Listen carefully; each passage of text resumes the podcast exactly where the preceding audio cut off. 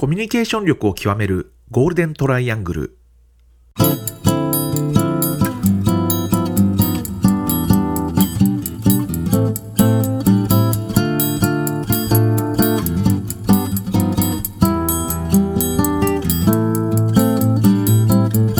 仕事でコミュニケーションを扱う3人がこれまでの経験や最新の話題を語りながらコミュニケーションとは何かを一緒に考えていくポッドキャストです。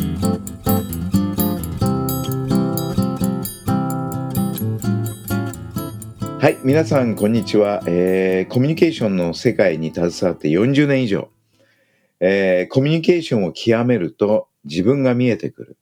世界が見えてくる。えーコミュニケーション命、えー新田中こと田中真一です。よろしくお願いします。外資系企業でマーケティングを経験してきたアメリカ在住中川博隆です。今日はね、恵子さんがちょっと風邪をひいてしまいまして、ちょっと残念ですね。声が、声が出ないということでね、が出ないっていうね。で、今度は恵子さんがいないんで、まあ、あの、ひろちゃんと私二人っていうことで、あの、私が入院してた時はね、お二方で頑張っていただいたんですけど、えーちょっとその分をお返しできるように、私も頑張りたいと思ってます。はい、はいよろしくお願いします。はい、よろしくお願いします。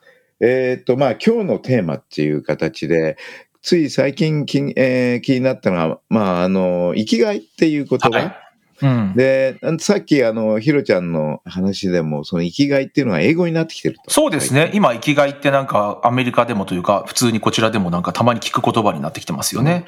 で、そのね、あの、非常にその、おも、お面白いなと、まあ、思っていて、なんで生きがいっていう言葉がね、えーまあ、昔で言うと、例えば僕がいた自動車、えー産業では看板とかね、看板方式の看板とか、うん、系列とかね、はい。えーそういうのがですね、あえーねまあ、ジャストインタイムもそうかな、ある意味。うんでもそういうのはもともと日本語で、えーできたんだけど、それが英語化したっていうのはあるんだけども、この生きがいも多分その一つにななりつつあるのかなって気うんうんがして、うんそうですね、確かに。で、なんでこの生きがいっていう英語に出会ったかっていうと、えーこれは英国のある研究者が、アメリカの研究者だな。えっ、と、いわゆる、あの、日本の沖縄がなぜ長寿、うん。えー大国なのか、つまり長生きする人が、えっと、非常に、世界的に見ても非常に得意らしいんですね、沖縄っていうのは。うん、そうですね。で、そこで基本的にはやっぱり生きがいっていうのは関係してるんじゃないかっていうことで、うんえー沖縄の方々っていうのはその生きがいっていうものを非常に高いレベルでえー保ち続ける、うん。あの、っていうことなんじゃないかっていうことらしいんですね。でなるほど。実際じゃあその生きがいをどういうふうに定義づけたかっていうと、はいまあ、定義づけたというよりもその生きがいの要素、うんうんなぜ生きがいっていうのを人間は感じるのか、どどういう要素が、えっ、と、えーしっかりとこう、整ってくると生きがいっていうのが生まれてくるのかっていう、えー話がちょっと書いてあって、まあ、はいあの、非常にですね、この生きがいっていうのは、ある意味そのコミュニケーションと関わりがあるんじゃないかなと。うん。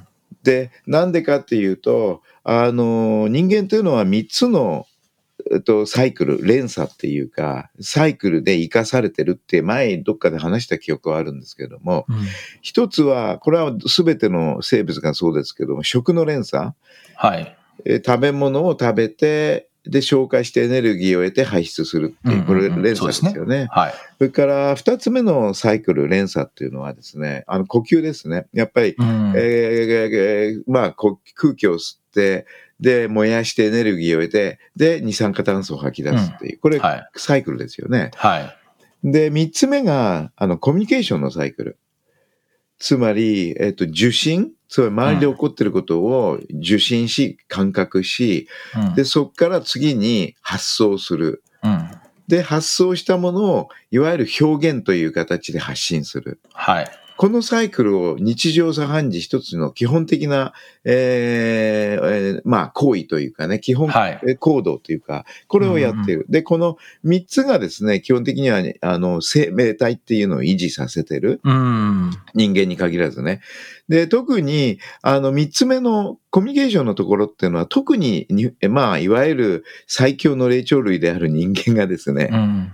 ある意味得意というか、あの、頻繁に使ってるサイクルまあそうですね。はい。つまりコミュニケーションっていう基本動作っていうのをに、えっと、人間っていう動物がですね、やっぱり一番進んでこう動かしてるっていうね。うんうん。で、あの、僕はまあコミュニケーション長年やってるんですけれども、40年以上ね、やってるんだけども、えっ、と、確かに、あのなんと悩みのね、人間の悩みのほとんど、99.9%って、実はコミュニケーションから起因する。うんうんうんうん。はい。だから、さっき言ったその3つのサイクルの中のそのコミュニケーションのサイクルっていうのが、実はその人間の、えーに最もある意味ね、あのー他の動物と違って影響を受ける人間うが。ん。だからそのコミュニケーションのやり方が基本的にはその99.9%の悩みを作り出してるとするな、あるならば、はい。えっ、と、そこの悩みをどう解決すればいいかっていうのは、そのサイクルの回し方を変えればいいっていうのを僕は昔から言ってるんですね。はい。はい。どういうふうに受信するのか。さらには、えーそこからどういうふうに発想するのか。さらにはその発想からどういう発信、つまり表現ですね。あるいは行動って言ってもいいかもしれないけど、うんを取るのかっていうのをどう回していくかによって、あの人間は、まあある意味、えーっと、えーく悩みをね、なくしてハッピーになれるっていうね、うんうんうんまあ考えを持ってたんですが、はいまあ。さっき言ったこの生きがいというこの論文って言っていいんでしょうね、多分。うんあのーいわゆる日本の沖縄がなぜ長寿なのかっていうその一つの理由として生きがいが高いっていうのを見たときに、今言ったように、まあ、ある意味ね、えっと、苦しみを99.9%の悩みをですね、えー解消できるコミュニケーションうん。のやり方を変えることによって解消できるっていうことは、ある意味、コミュニケーションのやり方を、えーうまくね、その、さっき言ったサイクルを回していくと、実は生きがいっていうものがですね、で、できてくる。まあ、ある意味、うんえっと、悩みが減るってことは生きがいが高くなるっていう単純なね、構図で今考えちゃってるんですけど、でもなんうんか、そのコミュニケーションのえサイクルをの回し方を工夫すれば、人間の生きがいっていうのは、えー高まるだけじゃなくて、それを持続できるうんうんうんっていう世界に関係していくんじゃないかなという、こんな発想ですね。です。それが長生きに関係してくるというか、それがつつながるってことですかね。つながるって感じだじゃないですかね。で、じゃあその時にこのですね、あの、まあ、アメリカで行われた研究の生きがいの、をこ構成している要素っていうのをちょっと見てみますとね、はい。まずは、あの、生きがいそのものをですね、決定づける4つの要素っていうのを出してるんですほうね。。ほで、まずはですね、あの、ミッション。う。英語でい言いますと、ミッション。使命感みたいな感じですよね。はい。で、二つ目がですね、えっ、とね、パッション。うん。ね。まあ、情熱っていうか、情熱ですかね。このパッションはい。熱意。はい。熱ですね。それから、えっ、と、三つ目がですね、えっ、と、プロフェッション。ほう。つまり、あの、自分が、これが俺の仕事だっていうものを持っている。はいうん。えーというプロフェッション。で、えっ、と、さらにはですね、そのプロフェッションをもう少し、あの、レベルアップさせたもんだというふうに僕は勝手に理解してるんですが、ボーケーション、おーうん。転職みたいな。転命、転職みたいなことですね。な天命るほどね。転職。うんまあこれはね、さっき一番冒頭に言ったミッションとつながりが、とかパッションとつながりがあって、はい。だと思いますけれども、うん。このミッション、パッション、プロフェッション、転職という意味でのボケーション。うん。この4つがですね、実は生きがいを決めていくと。で、じゃあ、それぞれの4つの要素であるミッションとかパッションとかプロフェッションとかボケーションっていう転職ね、あうん。て天命、えーっていうのが、じゃあどういう他の要素からき絞り込まれてくるのか。っていうので、まず、みえっと、4つの、なんていうんですかね、えっと、要素が、その今述べた4つの要素をですね、はい。えー基本的には導き出すっていうふうにうん。理論は筋、た立てられてるんですね。はい。で、実際、じゃあ、まずミッションっていうのはどういう、うんえーところから入ってくるのかというと、はい。二つのところから入ってきますと。うん。じゃあ、二つのその要素って何ですかっていうと、まず、世界が何を求めているか。ああ、なるほど。英語で言うと、what the world needs。うん。What the world needs ちょっと日本的発音で言いますけれども、はい。それがまず一つある。まずは、えっと、ぶ自分の周りの世界が、えっと、今何を必要としてるかっていう認識うん。をを持つってことが重要で、で、もう一つがですね、what you love? うん。あなたは何に対して愛を愛を感じる？何が、なんていうのかな？まあ、えーまあ、英語で言うと what you love だから、いろんな意味に取れると思うんですけど、ね。はい。えーこの二つから、えーっとですね、ミッションっていうものが、なるほど。えーこう、構築されつつある。えうーんまあ、なんというかね、もっと簡単に言うならば、それは当然ながらミッションだけじゃなくて、まあ、ある意味、えーっと、えーパッションとか、えーその他にも影響あるんですが、主にその、ミッションに対してはその二つの要素が、えー大きくえーじゃあ好きなことで愛し、あ自分がこう好きだなと思えることで、世界からも必要とされている。必要とされる役に立つっはいて発想ですね。うんそれから次のパッションっていうのは、はい。えーこれはさっき言った what you love という自分が何が好きかということと、もう一つはですね、what you are good ああ、う、うまくできること、上手なこと、できるか、お前得意ながそうことですね。自分が愛しているもの、好きなもの、えープラス自分のあの得意なものはい、はい。っていう感じじゃないですかね。それがパッションを決める。それから次の三つ目のプロフェッションですね。これはまあ、あの、仕事っていうことで、言い方変えると、あの、対価をもらえるっていうことですね自分の。得意技っていう。で、えーそこを決めるのが二つあって、それがさっき言った、what you are good at。あなたは何が得意か。うんうんうんで、しかもその得意っていうのが、what you can be paid for。はい。つまり、その得意技がちゃんと市場価値として対価として払われるっていう。なるほどね。これがプロフェッションっていうところを決める。はい。で、次に今度はボーケーションっていう転転命、転職ですね。ここはじゃあ何が決まりかというと、またさっきの続きで what you can be paid for。つまり市場価値で、はい。えー自分の得意技が市場価価格としてて、えっと、いわゆる、えっと、支払っていただけるっていうことと、うん。次はですね、what the world needs。ああ、さっきの戻るんですね。そう。これね、4つともぐるぐる回ってるんですよ。なるほどね。だから、まず一番外側にある4つの要素っていうのが、はい。what the world needs ね。はい。それから what you love ね。うん。それから what you are good at。なるほどそれ。から what you can be paid for。っていう、この4つのところをですね、しっかりと固めていくと、そこからうん。ミッションとパッションとプロフェッションと転職、転命であるボケーションが出てくると。うんで、その4なるほどねつが出てくると、そこが重なっているところが生きがいになる。まあ、つまり、パッションもミッションも、えープロフェッションもボケーションもこう満たされていると感じられると生きがいがで生まれるってことですよね。そういうことですうん。だから、あのーまあ、これ図に書くとすごくね、いくつかの、えー全部でですね、うん。4、4、まあ4つの円が重なっている感じで、はい。そこでお互いに重なったところで、さっき言った What you love と What's the world needs っていうところにミッションが重なっていて、なるほど。っていうような図なんですけどね。後でそれ探して貼っておきます。後でポ、ポッドキャストのところに。はい。これはね、オイラーズって呼ばれてますね。うんうんうん。オイラーズとしてまとめられ、紹介されているっていう。なるほど。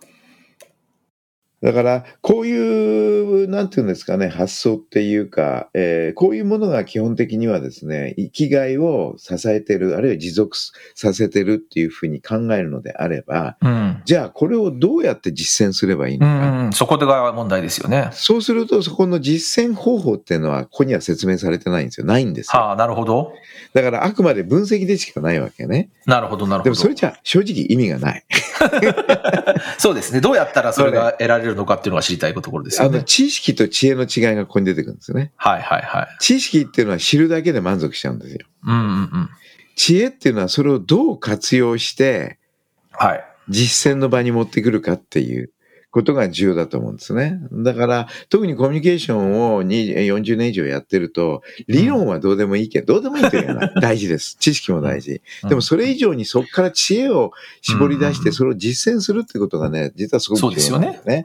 で、それででもさっき沖縄の話っていうのが出てきたので、その沖縄の人たちのなもう少しなんか分析っていうのがされてそうですよね、そういう。多分ね、あると思いますね。こ興味ありますね。どういうところでこの今言ったような生きがいがね、沖縄の方々には、えー、っていうのはそう持続して、あの、えー、生きがいっていうのを高め、さらにはそれを持続させるっていうことができるっていうのは、ちょっと興味ありますよね、うん、そうですね。とっても興味ありますね。で、これを実現する手段として実はコミュニケーションがあるんじゃないかっていうのが僕の仮説なんですよ。うんうんうん。なるほどね。だから今後、ある程度もう少しこの内容、研究内容が分かったら、そこにじゃあコミュニケーションというサイクル、うん、つまり受信、発想、発信っていうサイクルをどう回していくと、生きがいが生まれてくるのか。で、これの生きがいっていうのは実は、あの、受信、発想、発信っていうのはフローですけれども、はい。フローを回していくと、前、ストックが溜まってきますよっていう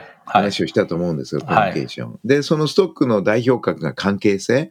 うん、人との関係性とか、はい。えー、あるいは自分自身に対する認識とか、はい、あるいは、えっ、ー、と、なんていうんですかね、えー、まあ、感度、感じ方がこう、はい、ストックとして溜まってくるわけですけど、実はこの生きがいっていうのも一つのストックなのかなと。うんつまり、そういうコミュニケーションの、えー、フローの受信、発送、発信っていうものをぐるぐるうまく工夫して回していくと、適切な方法で回していくと、うん、それが逆にストックとして生きがいっていうものをこうため、積み上げていく。うんそうすると、あの、単に生きがいが瞬時に、あの、高まるだけじゃなくて、それが持続する？長く。うんうんうん、やっぱり持続するっていうのが多分大事なんだと思うんですね、長寿に。そうですね、確かに。その瞬間だけ、あの、生きがいが高まっても、次の瞬間にその生きがいが下がっちゃったら、何の意味もないんでね。うんだから、多分そうですね。生きがいはもっとなんか長く、長いスパンで考えないといけないかなっていうのはありますよね。まあでも、これを聞いていると、まあでも普段からじゃあ考えなくちゃいけないこととか、その、あなたが例えば好きなことって何ですか？その what you love みたいなところって、普段からそう突然聞かれて、お私の好きなことっていうか、ラブ、愛してるものって何だろうとかって考えるとね、パッと思いつく人と、まあ、パッと思いつかない人がいるような気がするんですけど、なんかもう、なんかそこって結構普段からだから考えて、一生懸命考えていないと、すぐには出てこない可能性があるし。多分ね、それはか、鍵だと思うんですね。うんで、コミュニケーションが提供できる、その手法っていうのは、あのね、やっぱり受信発送、発信っていうのをどれだけ、えー、早く、うん。しかも多くできるか、回せるかっていうところにかかってるなっていうのがあって。あの、やっぱり、その、じ受信っていうものを、いろんな形で多様に受信していると多様な発想が生まれて、多様な発信をしたくなる。つまり表現したくなる。行動をしたがしたくなるっていう、うんうんうんこれをぐるぐる回していくと、今言ったこの4つの項目、えーいわゆるですね、えーまずも、い自分は何を、自分を知る？うん。自分って知るっていうのは自分が what you love でしょ？ある意味。あるいは what you are good at うん。でしょ？で、その中で what you can be paid for、うん。それから次に what the world needs っていう、うん。この4つのものに絡めたものっていうのははい。より明確になって受信すればうん。するほど、そこに対して発想すれば発想するほど、さらにはそれに対してそれを表現するみたいな発信する、えー行動するっていうことをぐるぐる回していく中で、この4つの輪っていうのは明確に多分ね、もっと深まっていくと思うんですね。いや、そうだと思いますよね。特にその世界、社会から必要とされているかとか、あとどういうもので収入が得られるのかっていうのは、まあ私がどう思うと世界がそう決まっているものなので、ね、人とコミュニケーションというか何かしらの情報を得てかん、あの、情報を得るしかない内容ですもんね、どちらにしても。ですよね。で、さらにそれを受けることによって初めてね、えっ、と、自分がどこで役に立つのか、つまり自分の得意技っていうのをさらにいに認識するっていうか、うん。あるいはもっと言うならばその奥にある、これに関しては自分としてはやっていきたいっていう。うん。それ、そうですね。意外とその自分が得意なことって自分で気づいてない場合もあるからね。なんか人と話した時に中川くんはこういうところがいいと思うよみたいなこと言われると、あ、そうなんだって逆に思う時って確かに結構ありますもんね。ありますよね。うん。だから、結局、ある意味、えっ、と、コミュニケーションっていうのは、人を知るっていうこともあるんだけど、つまりうん人との関係性をに扱ってるから、でもはい自分を知るっていうところがまたすごく重要なんですね。うんうんうん。そうで。多分この4つのはね、えーを見てると、これ2つに分けられて、うん。周りを知ることと自分を知るっていう、この2つに分けられるんですよ。そうですね。はい。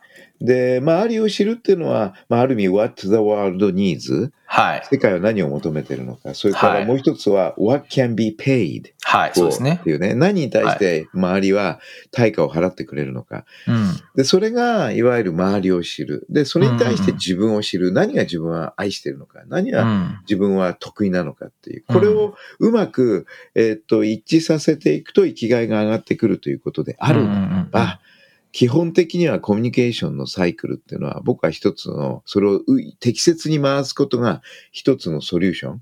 うん。生きがいっていうものを高め、持続させるっていう大きなソリューションになり得ると思うんですよね。うんうん。確かにそうですね。これは一人だけでは何ともならないので、コミュニケーションして何かしらの情報をふたこう人から得ながら、フィードバックを得ながらしかわからない話ですね。確かにね。で、しかもフィードバックを得ながら、また発信、えっと、受信、発送、発信して、そのフィードバックを受けながらっていう、このサイクルをどう回していくかで、多分は、えっと、今僕が培ってきたある意味コミュニケーションっていうのは、まあ一種の力学なんですけども、はい。今言った時に受信の仕方はどうすべきなのかとか、うん。うん。それから発送の仕方をどうしかやっていくべきなのかとか、はい。それから発信あるいは行動と言ってもいいんですけど、うん。それをどう表現していくのか、うんここあたりを基本的には、えー作り上げていく力学なんで、うんうんうんうん。えーだから一つの力学として理解すると、えーっと、具体的な今言った生きがいをどう高め、持続させるかっていうソリューションは案外明確に出てくるんですね。うんうんうん。なるほどね。で、実際今、あの、よよくやっていることっていうのは、そのトップマネジメント、トップリーダーの人たちのその対話力を上げるっていうはい。研修が結構セッションっていうのが随分多くなってきて、そこを今はいはいどんどん僕はシシフトしてるんですけどうも、ん。そこあたりをやっていくと、今言ったような、結局は生きがいにぶつかっていくんですね。うーん。やっぱり優れたリーダーっていうのは、生きがいを非常に高く、しかも持続力を持って、うん。こう、維持していくっていうのがもうこれ間違いなく見えてきてうる傾向で。んなるほどね。そうすると、まあ今やっているトレーニングっていうのは、ある意うん味そのリーダーの立ち位置を作るための対話力を。で、対話力っていうのは、え基本的にはコミュニケーションと訳してもいいんですけども、はい。えー対話力っていうのは何も話すことがポイントじゃないんですよ。うん。周りから何を、周りをどう知るかっていう受信力が一番重要なんですね。確かに。で、そこの受信力を高め、さらにそこから発想力をもっと高められる。受信力が高まるとうん発想力も高まる。さらには発想力が高まるとその発信力っていうのが出てくるんですね。うんうんだから、この輪をどう回すかというトレーニングなんですよ。うん。うん。だから、ある意味、あの、リーダーシップえーの対話力っていうのは、うんえっ、と、もちろんその本人が持っているミッションとか、はい。えーパッションとか、はいさっき出てきたね。それかうんらさらには、あの、自分、自分自身が、えっ、と、いわゆる何が得意なのか、うん。えーさらに世の中が何を求めてるのかっていった、さっきの4つの要素っていうのが間違いなく、あの、トレーニングの中に入れ込んでいかないといけい。ないんで、で、考えてみればそれを生きがいというふうに言うとですね、まあ、ある意味、えーリーダーシップトレーニングっていうのを、まあ、リーダーの対話力をトレーニングするっていうのは、ある意味、生きがいをどうやって高めるか、リーダーの。そうですね。いや、でも多分そうでしょうね。っていうか、私さっきからこれずっと聞いていて、そのパッション、ミッション、まあ、ボケーション、プロフェッションが、ある意味、その、全部一緒になっているっていうか、一体化しているっていうのが一番多分幸せな状態だってことですよね。ですから。ああ、そう、おっしゃる通り。うん。だから、例えば会社の社長なんかに関しては、その、その会社自体がこういうミッションを持っていて、こういうことをしたくて、こういう社会貢献がしたくて、こういうものを作りたくて、対価がもら、お客さんからもらえて、で、で、まあ、それがしかも、あの、パッション、それに対して情熱がすごくあってっていうところで、全部が繋がってくると、そのやっぱり生きがいを持っているというよりは、その、むしろなんか、なんだろう、人間力が上がっているというか、その会社の人間力って変な言い方になりますけど、なんか会社がやっぱりこう人間として人格を持ってやっぱり人からなんかこう、なんていうんですか、人、ブランドと、ブランドの考え方とすごく似てると思うんですけど、いいなやっぱり会社がその人格化されて、あの、よりメッセージが伝わるようになるっていうか、なんかそういう多分感じなんだろうなっていうのはしますよね。今、会社の人間力って言いました？はいい言葉ですね。い。うん。あの、今まさにそそういう時代に入ってきちゃってるんですよね。うんあの、いわゆる、えーっと、企業の評価が、会社の評価っていうのが、今までは稼ぐだったところかうら、ん。あの、いわゆる稼ぐだけじゃなくて、あの、社会貢献するっていうのが、はい。えーっと、いわゆるもう一つ、本副業から本業になっちゃったんですねはい、そうですね。だから稼ぐだけじゃ絶対ダメで、うん稼ぐと同時に社会貢献する。もっと言い方変えると、えービジネスそのものがもう社会貢献になってうるからん。うん。そうですね。で、それは、ある意味、あのー稼ぐとこっていうのは、いわゆる数値化できるんですよ、すぐ。はい決算発表という形で。うん。ところが、社会に貢献してるっていうふうに、会社が、いわゆる、えっと、世間に対して語るためには、まず大事なのは、会社が人格を持たなきゃいけないんですうよ。ん。今言った、えーひろちゃんが言った。つまり、うん。あの、会社の人間力っていうのが問われてきてるんですよ。うんうんそうですよね。でそれを支えてるのが、そこを、えーしっかりと、えーサポートしているトップマネジメントの人たちの対個々の対話力なんですね。うんうんうん。で、今は、えっと、僕が、えっと、ずずいぶんやってるのっていうのは、そこの、えー企業を支えるトップマネジメントの人々の一人一人の対応力をどう高めていくかって。うん。で、それを高めることによって、基本的には、あの、会社の人間うん。力ってんですか、うんえーっていうものが高まっていく。で、そうじゃないと、あの会社は、えーと稼ぐだけの会社ってもう評価されなくなるから。そうですよね。さすがにやっぱり今、えーひろちゃんが言った、えーパッションとミッションとプロフェッションとボケーションが重なったな、うん一つの塊として会社を見る。うんっていう、まさにブランド、レピュテーション。うん。そこの構築とお同じですよね。うん。そうですね。まあ、そういう意味ではね、トップの方がもちろんそれを、まあ、それは必須だと思うんですけど、やっぱりそれは会社全体、会社の社員一人一人が多分その思いを持たないとダメなんだと思うんですよね。あのーまずはトップから始まって、それを下にどんどん下ろしていって、一人一人が、の対話力を上げるっていうのが、ある意味で言うと、一人一人の生きがいを強化し、で、一人一人の、えっ、と、社員の生きがいが強化されると、当然ながら会社全体としてのうん。生きがいも、だから会社の生きがいっていうのもあるのかもしれない。そう、いや、そうなんじゃないかなと思ったんですよね。だからね、今その話を聞いていて。うんうん。会社の生きがいいいですね。いいですね、会社。次のステップはそれですね、きっと会社の生きがいです。会社の生きがいをどうするか。これ面白いうんコンセプトだな。うん。あ会社の生きがいね。まずそこからスタートするのは面白いかもしれないですよ。そうですね。うん、まあでもそれもやっぱり個人の生きがいっていうところがけ基本になってるわけですよね。はい。そうですね。もちろんだからちそうですね。ょっとやっぱりこの沖縄の研究ちょっと興味ありますね、中身とうんうんうんね。そうですね。うん今後もなんかこの生きがいの話はいろんなところで、そうですね、また出てくるかもしれないですね。この、こういう話はね。だからそういう意味で言うとコミュニケーションの力学っていうのは、ある意味そういう人の個人、個々人のその生きがいえーの、えーまあ、えー強化、維持でだけじゃなくて、組織としての生きがい、うん。えー全体のね、そういうところにやっぱり一つの具体的なソリューションをね、提供できると思いますよね。うん。うん、なるほどね。あ単に、うん、そうね。いやっぱり一番重要なのはどうやったら生きがいが高まり、持続できるのかっていうところがポイントですからね。うん。そうそですね。れやんなきゃね、単に空理空論になっちゃうんで、実際。確かに。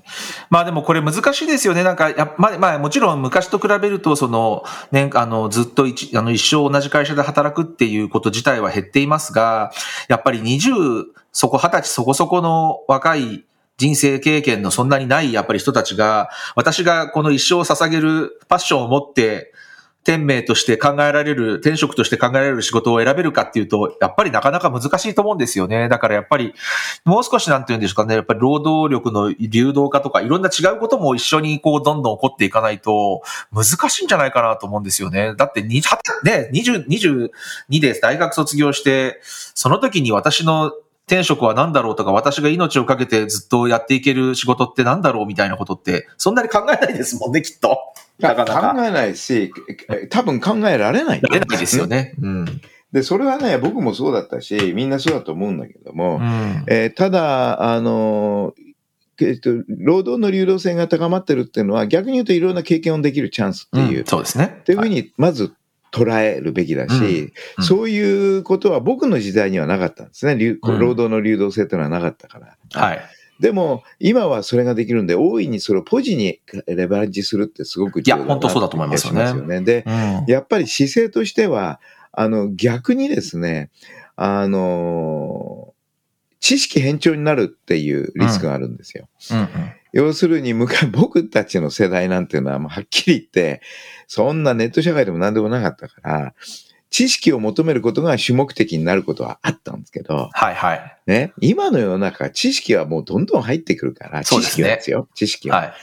あるから、逆にそれはね、逆手にとって、あの、とにかくまず、えっと、いろんな経験をし、知識っていうのはまあ楽に入ってくるから、うん。えーただ、知識に飲まれちゃうっていうのが一番危険で、うんうんうんこれは前も議論したと思うけど、あの、やっぱり知識が多ければ多いほど、情報が多ければ多いほど、それに惑わされるわけですよね。そうですね。確かに。で、だからそういう中でそこにち情報量に対する免疫性をどう培っていくかっていう、うん唯一のやり方はやっぱり経験、うん。経験主義というか、現場主義というか、うんいわゆる経験というものを、やっぱり、えっと、一番しっかり据えに置きながら自分の経験を読むっていうんですかね。うん、そうですね。っていうような努力なんかは必要だなっていうのは感じますけどね。うん確かにそうですね。あともう一つは、はいあのね、やっぱり発想ですね。どれだけ新しい、まあ別に、なんていうのかな、人間っていうのは実は気がつかないかもしれないんだけども、ものすごい量の発想が降りてきてるんですね。うんうん。でもそれが全部降りてきて全部消えてんですよ、ほとんど。はい。あの、意識しないんですよ。うん。で、実はそれすごいもったいなくて、うんで、さっき言った、その発想が降りてくる要素っていう中に、うんさっきも言った新しい経験をするっていうのは間違いないんですね。はい、はい、そうですね。で、経験重視するっていうのも間違いないんですね。うん。で、えーそこにマイナスなのがじ逆に言うと情報過多なんですよ。うん。つまり情報がどんどん入ってきちゃうから、一つ一つのことを深く考えなくなるんで、はい。発想が生まれにくく、降りにくくなってきちゃうんですね。うん。うん。だからそういうところを一つ、あの、リカバーするためにはどうすればいいのかっていうんで、うん。実はここね、もうどのぐらい経つかな。今年に入ってから、あの、は受信発送発信っていうね、あ、じゅはい受信発送発信っていうサイクルを、どうすれば、あの、ターボチャージャーつけてね、うん。加速化できるかっていうのをちょっとやってたんですね。うん。で、これね、実は結構重要で、うん。あ、の、降りてくるいろ、人間っていうのは実は結構いろんな発想が実は降りてきながらそこい意識したとしてもすぐ意識しなくなって忘れちゃうっていうのはいがすごい多いんですよ。うんそれをどうキャッチするか、そのためには何をしなきゃいけないかっていうう、ん。あの、プロセス開発じゃないけど、を自分に今試してるんですね。うん。で、これは結構今1ヶ月ちょっとぐらい、まあ途中入院があったんで、なおさら加速したんだけど、はい。あのーこれはね、結構、一つのルーティンがね、少し見えてきたかな。え、実際に何やってる、何をやってるんですか？えっ、とね、まず、えっ、と、偽装経験って言ったらおかしいな。人、人為的な経験というか、要するに仕事っていうのは、まあ、与えられたり、はい。えー会社を変えたり、いろんな経験で新しい仕事をするっていうのは経験なんだけども、うんうんえーっと、えーそれはある程度、限限界がありますよね、限界はいっていうか。。はい。もうどんどん入ってくるっていうことはなかなかできない。ね。はいどんどん転職するなんてこともできないから。はい。だから、そこを補うために、あえて、ルーティンっていう考え方を使って、うん。えーっと、体を動かすっていう。ほだから、いずっともう去年からもやってたんだけど、そのね、僕は走るっていうのはあんまり、えっと、なんていうのかな、ネガなんですね、走るって。膝を痛めるっていう。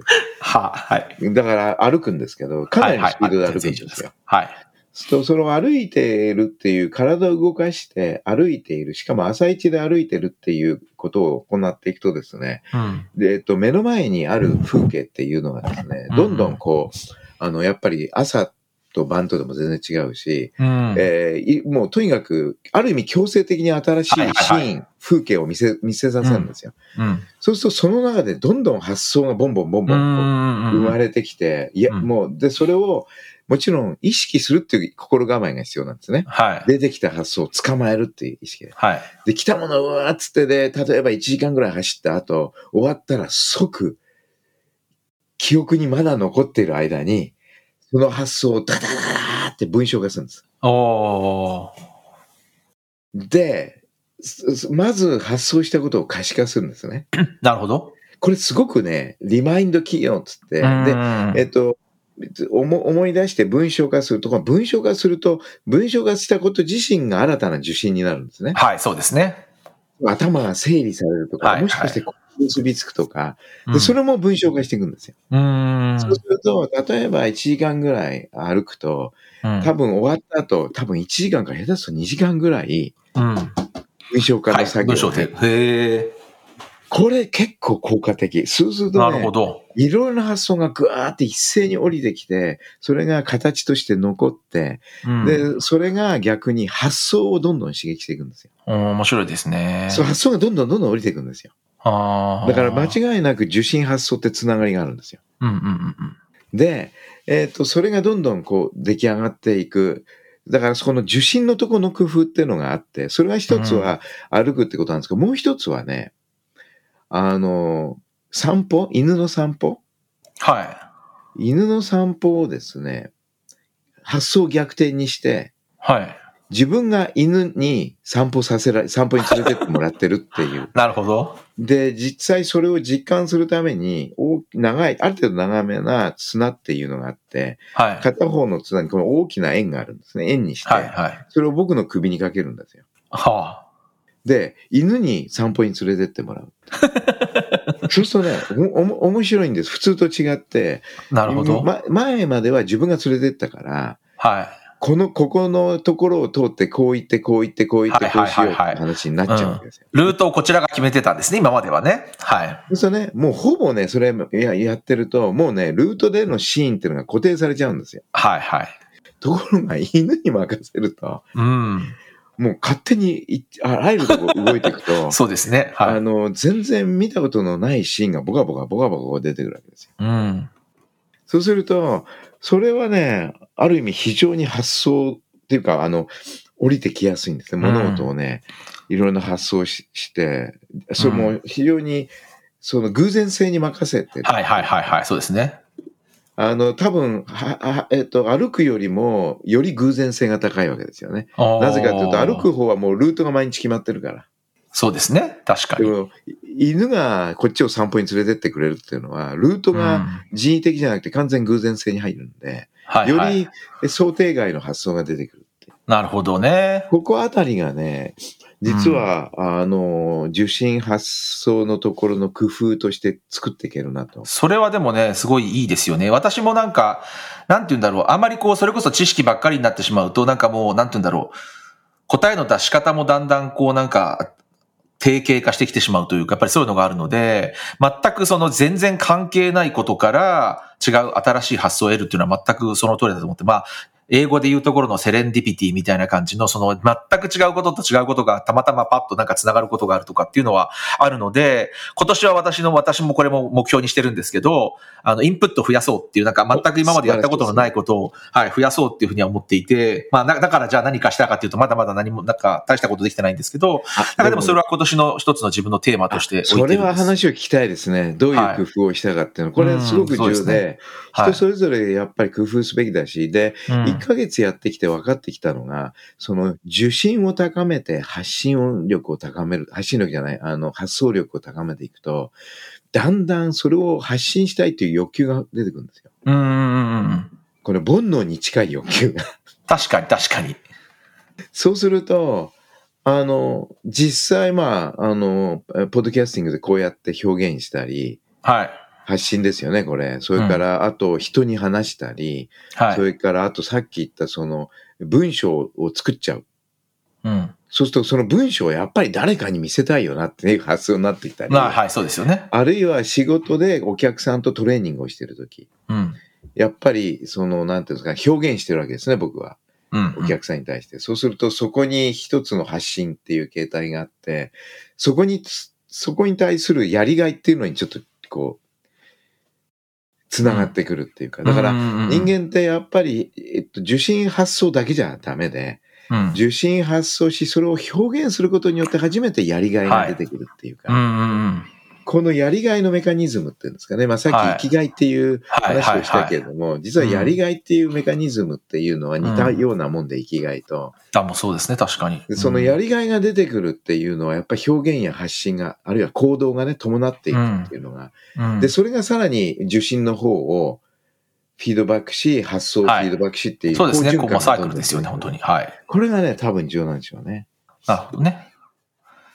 だから、これからはそういうルーティンをそれぞれがこう工夫していくっていうのが重要で、うんうんそのナビゲーションになるのが、まあ、ある意味、僕の言葉で言うと戦略コミュニケーションの発想っていうのかな。これがね、すごく重要なのかなと思ってますね。なるほどね。